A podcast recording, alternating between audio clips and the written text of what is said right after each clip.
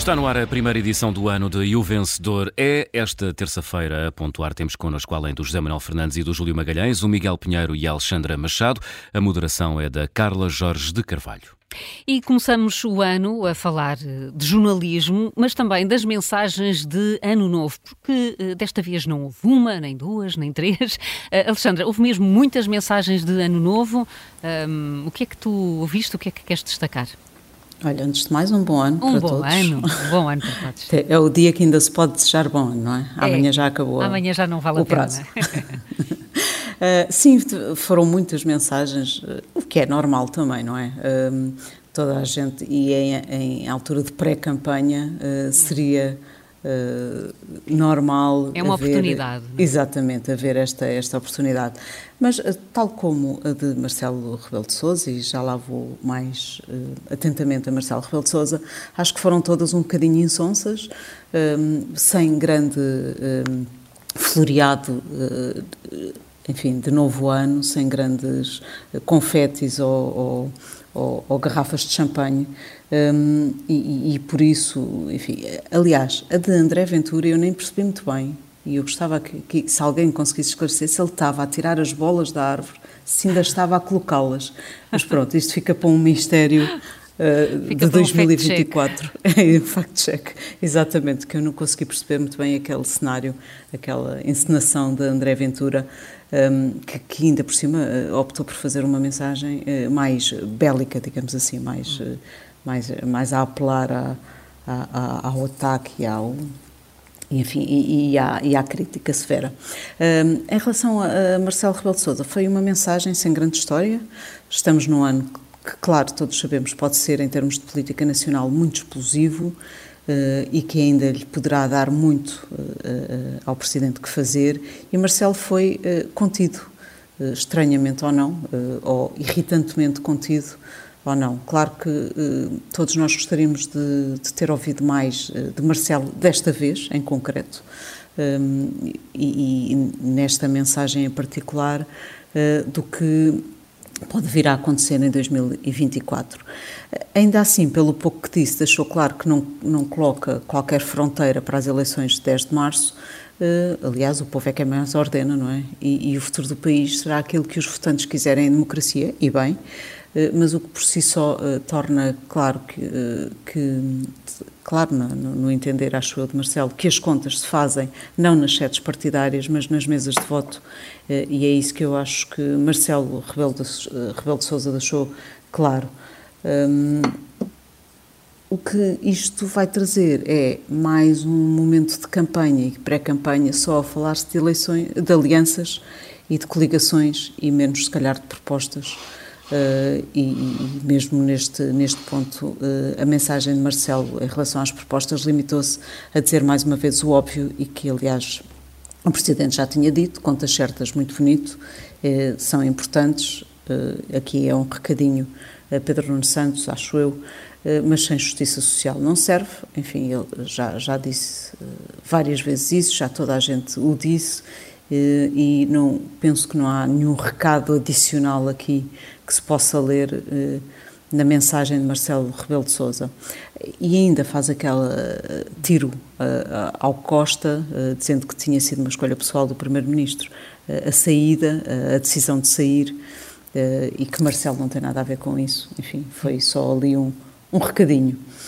Mas mas em, si, em si mesmo a mensagem não, não trouxe grande, grande luz ao fundo do túnel e também não, não traz grandes, grandes críticas ou grandes ataques ou grandes pontos de, de fricção.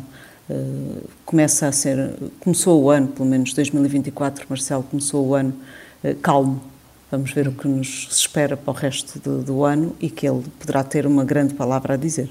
Sim, e, e para já resguardou-a, não é? Não entrou resguardou ali em bastante. cenários pós, pós-eleitorais. Júlio, é sobre a mensagem do Presidente da República que hum, queres falar e dar nota? Sim, é só, hum. olhando para esta mensagem, não se esperava muito mais, porque hum, tem a ver com o, o, panorama político português. Eu continuo a achar que não, devia ter, não devíamos ter ido para eleições, uhum. uh, que é um, foi um erro.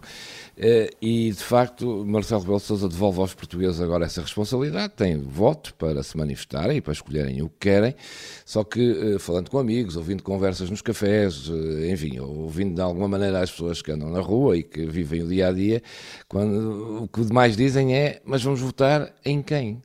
é que, de facto, ontem aquela mensagem de Ano Novo não tinha, em boa verdade, grande destinatário, precisamente porque o panorama é desolador. Nós olhamos para o, para o naipe ou para o leque uh, de líderes que vão concorrer a estas eleições e percebemos que nenhum deles está preparado para estas eleições. Uh, Nuno Pedro Nuno Santos nem sequer contava com uma coisa destas, ia fazer um percurso agora na televisão durante dois, para, daqui a dois anos. Uh, Luís Montenegro tinha dois anos, ia projetar-se para as europeias e depois as legislativas daqui a dois anos, que era o seu objetivo, por isso sempre disse que o PS tinha que governar até lá. Temos Mariana Mortágua, que chegou agora ao Bloco de Esquerda, temos o líder do PCP que chegou há pouco tempo, o Rui Rocha há pouco tempo e carregado de problemas no Iniciativa Liberal. André Ventura é o elefante no meio da sala com quem ninguém sabe lidar uh, e, e, dá a sensação que o panorama era tão fraco, tão fraco, até que tiveram que ir resgatar o, o CDS para estas uh, eleições. E, e, de facto, este é um panorama que é desolador também para os portugueses, como é desolador para uma mensagem de ano novo também. O que é que o Presidente da República pode exigir a, a, estes líderes que eh, viram umas eleições de repente caídos no regaço, sem mais nem menos. Uh, foi tal ordem que foram marcadas para março, para os partidos poderem reorganizar, porque nem sequer organizados estavam uh, e preparados para isto. Uh, o que é que se pode pedir, sabendo-se que eh, não se sabe bem como é que eles eh, vai exigir a Luís Montenegro que tem que arranjar um compromisso à direita que chega, ou vai exigir a Pedro Nuno Santos que tem que arranjar um compromisso à esquerda, sabendo-se que quem ganhar vai ter que governar com outros e fazer aqui pontos. Eh, e quando se fala em várias eleições este ano, por ser um ano ainda mais difícil que o anterior, porque há eleições nos Açores, eleições legislativas, eleições europeias, depois eleições nos Estados Unidos, provavelmente esquecemos de dizer que teremos legislativas outra vez, hum, ainda este ano ou já no início do próximo ano, porque o, o não vai haver uma solução estável. Pois vai ser muito difícil encontrar uma solução estável e por isso é, é difícil fazer mensagens ou dizer coisas concretas sobre o que vai acontecer, porque este é o cenário que temos e, em boa verdade, temos um panorama político de líderes que estão agora a começar, que não estão preparados e a quem vai ser pedida a responsabilidade de governar o país já daqui a três meses, eh, neste contexto que não era previsível e por isso a mensagem não poderia ter, eh, enfim, grande conteúdo nem grandes recados, porque eh, quem vem aí eh, foi apanhado de surpresa e de facto é o que se, quem anda na rua percebe isso. As pessoas estão muito confusas e estão muito indecisas sobre em quem votar, eh, como votar, porque estes líderes ainda não se afirmaram. Vai ser bom eh, para Mariana Mortágua, para o líder do PCP, enfim, vão ter muitos minutos eh, de, de, televisão para eh, reafirmarem as suas lideranças à qual chegaram recentemente, para o líder da Iniciativa Liberal também para eh, os partidos que têm, enfim, no horizonte de ganhar eleições e governarem o país, vai ser penoso e vamos assistir a uma campanha penosa, na minha opinião. E por isso hum. é que eu acho que esta, enfim, o balanço, eh, sobretudo a qualidade da política em Portugal, como se diz que se degradou muito nos últimos anos, acho que eh, não é que esta enfim, seja de fraquíssima qualidade, é apenas porque ainda não fez o seu percurso na política para hum, chegar a estes voos e, vai, e foi apanhada de surpresa, na verdade, para isso, e os portugueses sabem eh, que não era o momento também. Hum. Uma nota negativa 6 mesmo para este panorama desolador que os portugueses têm. Ô, Júlio, não, não vale a hum. pena, é o Presidente da República, não vale a pena, é o Presidente da República fazer de conta que não é nada com ele, dizer que pois. o povo é quem mais ordena. Exatamente. Não, não é o povo é quem mais ordena, o nosso, é o nosso a responsabilidade não... para, claro, para os portugueses, claro. obviamente. O, o nosso claro. regime político não é assim, pois. não é assim, e Marcelo Pelo de Sousa sabe muito bem, porque é um especialista no nosso regime político, foi um dos deputados constituintes, e portanto ele sabe, não é o povo quem mais ordena, como ele sabe, claro. o povo vota nas eleições legislativas para uma composição parlamentar. E depois, por exemplo, o Presidente da República tem a obrigação de retirar desse voto soluções uh, estáveis. Portanto, quem vai ter que retirar daquele voto, é exato, soluções estáveis, é o Presidente da República que tem que assumir responsabilidades. Quem é que ele vai escolher?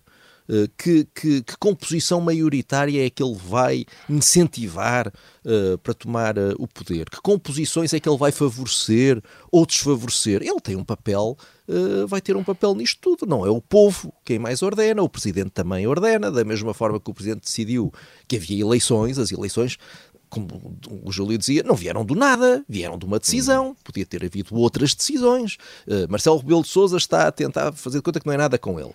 Diz que isto foi uma decisão pessoal de António Costa que ele não teve nada a ver. Não, não, teve.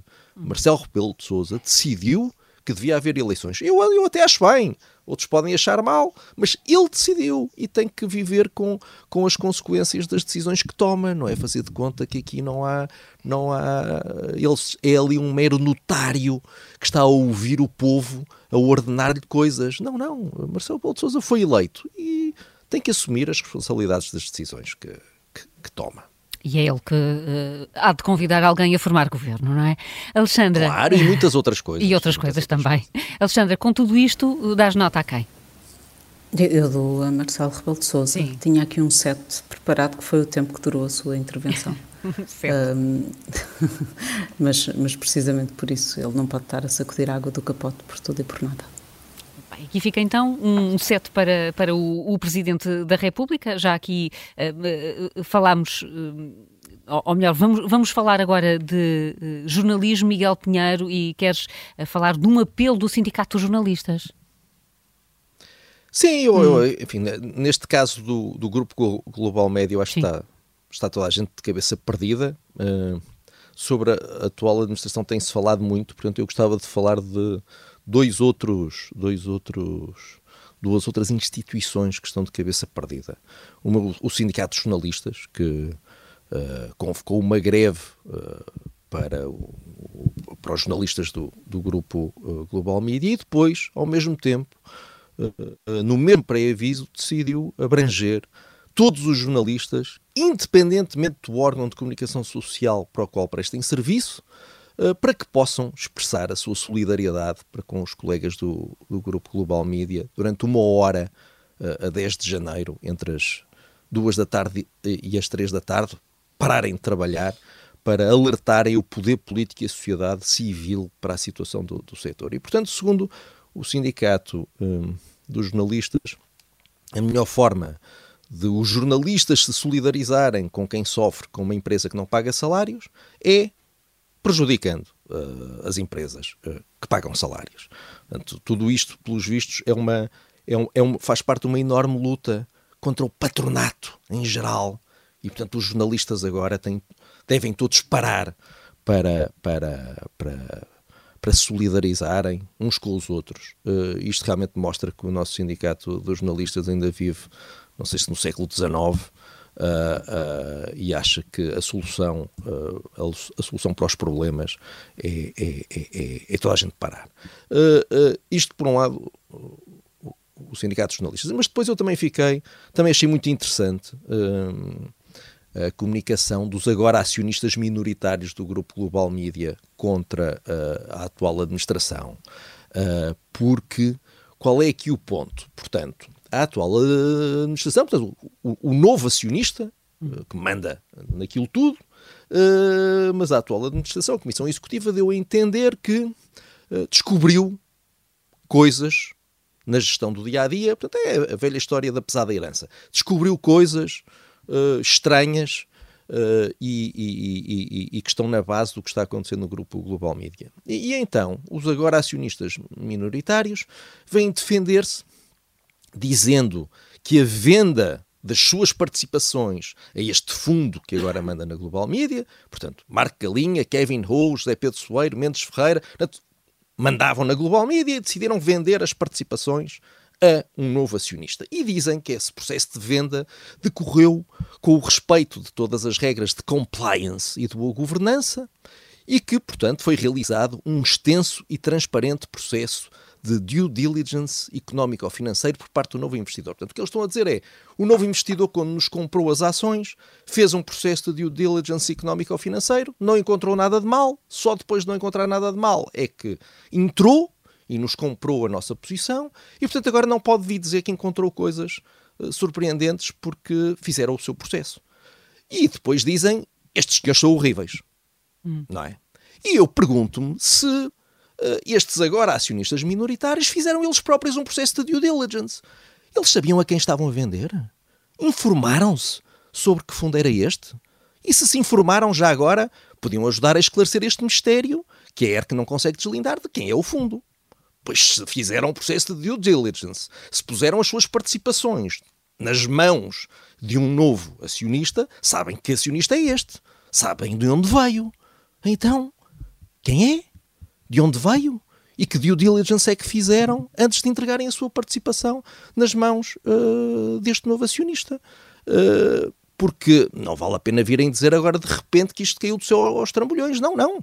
Uh, eles venderam-lhes a participação. Então, e agora o que é que tem a dizer sobre isso? Nada. Só tem a dizer que, que, que, não há nada a descobrir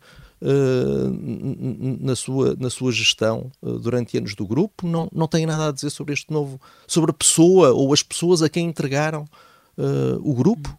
Enfim, acho que está, está, está toda a gente alterada e de facto foram anos e anos e anos em que muita gente devia ter olhado uh, decentemente para o grupo Global Media, uh, ninguém quis saber, toda a gente fez de conta uh, que não se estava a passar nada e, e agora acabamos nisto. Está toda a gente de cabeça Portanto, perdida, José Manuel. Ah, quer já dar a nota, ah, Miguel? Dás conta? Não, quero, quero, quero, quero. Vai, olha, vai, vai um 3 para isto tudo. Um 3 para isto tudo. Uh, José Manuel.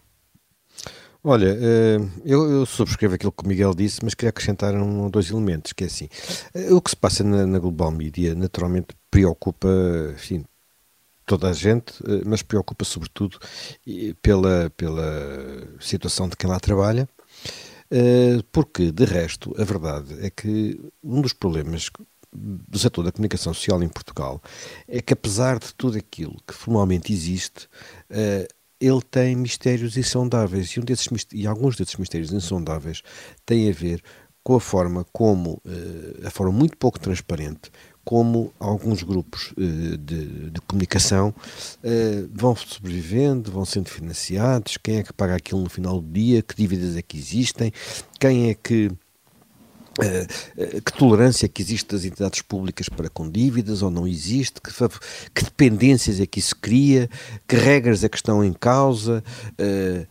Na verdade, eu, eu, creio que há uma vantagem para todos se houver enfim, é indiscutível, eh, pluralismo e diferentes visões. E ela não se faz apenas dentro de cada órgão de informação, faz pela existência de uma pluralidade de órgãos de informação. Mas ao mesmo tempo que isto existe, este setor é muito difícil, toda a gente sabe, é um setor onde as receitas estão em crise, não é há dois ou três anos, não foi por causa do Covid, estão em crise há décadas, eh, desde pelo menos há 20 anos, não é? Desde o, eh, o boom de dot-com, como então se dizia, 2001, 2002, 2003, que eh, praticamente ninguém consegue fazer eh, dinheiro neste setor e isso acontece em todo o mundo. De vez em quando, aqui ou lá, eh, há, há, grupos que conseguem bons resultados, mas mesmo grupos gigantescos a nível mundial estão em dificuldades. Portanto, é necessário tentar encontrar regras que sejam válidas para todos e que permitam o pluralismo com concorrência e não fazer aquilo que acontece há muitos anos, por exemplo, com o grupo Global Media, é que vai mudando de donos uh, sempre com a ideia de que vai ser salvo. Nunca se percebe o porquê uh, e, e, e do, daquele investimento? Qual, qual, é, qual é o seu racional? Porque é que aquele dinheiro surge? De onde é que ele realmente vem? Que interesse têm algumas daquelas pessoas? É, são negócios imobiliários? São negócios.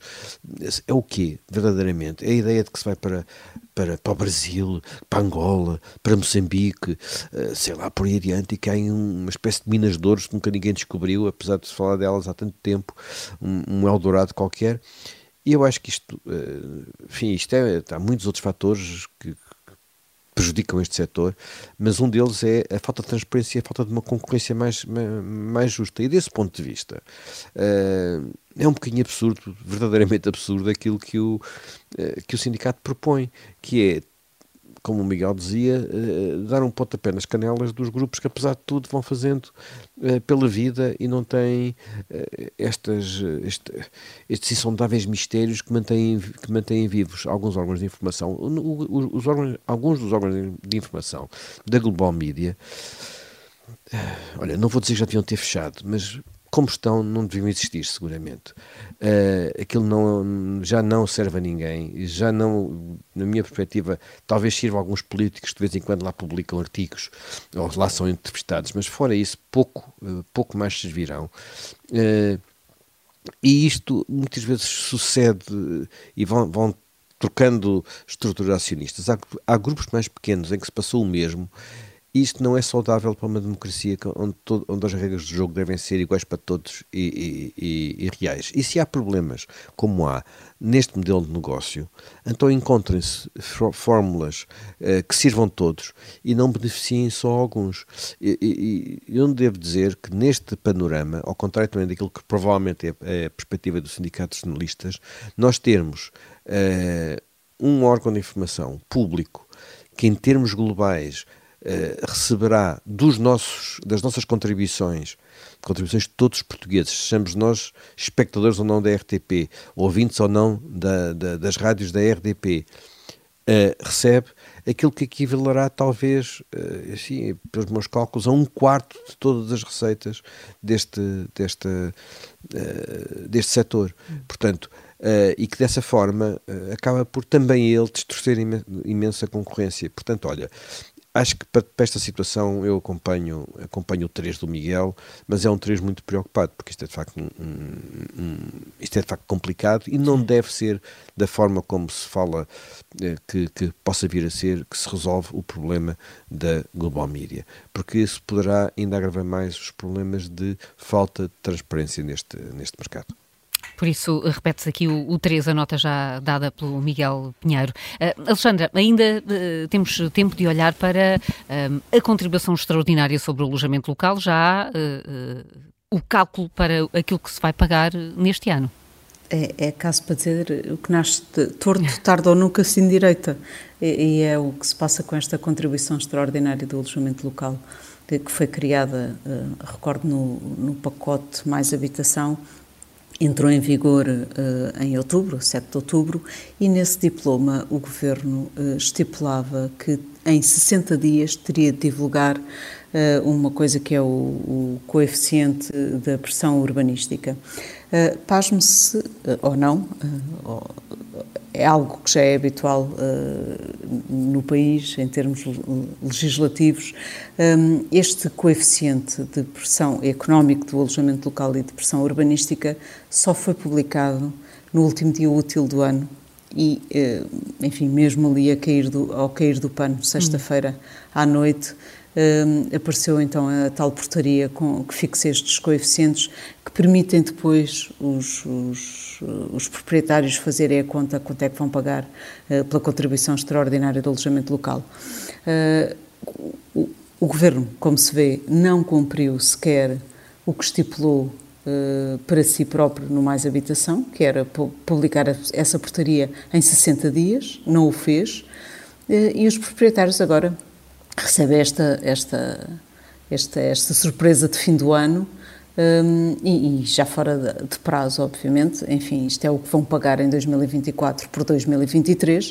Uh, Dir-se-á que está ainda dentro do prazo porque foi publicado em 2023, uh, mas uh, teima-se em não se publicar as portarias e os, e os despachos e o, o, o que seja a tempo e horas para, para quem tem negócios tomar as suas decisões atempadamente e de forma clara e fazer as contas uh, de forma clara. Isto é mais um, um é um pequeno caso uh, que é muito relevante do método de funcionar do país e que tem, enfim, podemos esperar que 2024 traga uh, coisas boas, que eu não acredito neste ponto de vista, mas claramente eu trago este caso só para, enfim, para mostrar que esta taxa não, não devia ter sido criada, no meu entender, obviamente, não devia ter sido criada. O alojamento local está de facto a ser perseguido de alguma forma e, e, começou e, e acabou uh, torta esta, esta taxa, ainda não acabou, uh, enfim, vai começar agora a ser cobrada, mas é mesmo caso para dizer que uh, o que começa torto, tarde ou nunca se endireita, e é o caso desta contribuição extraordinária sobre o alojamento local. E então só, só falta a nota para, para, esta, para esta fórmula que nasceu torta. Exatamente. Eu, eu dou, enfim, não, não posso dar, obviamente, notas este modo uh, operandi. Claro que isto, todas as notas se vão uh, articulando consoante as outras que se vão sendo dadas, não é? Mas eu também dou uma nota negativa, dou hum. um 6 a este caso hum, da contribuição extraordinária do alojamento local. Mais um 6, este e o vencedor é, um, começa como estamos habituados, só notas negativas, vamos ver como é que corre amanhã. Até amanhã.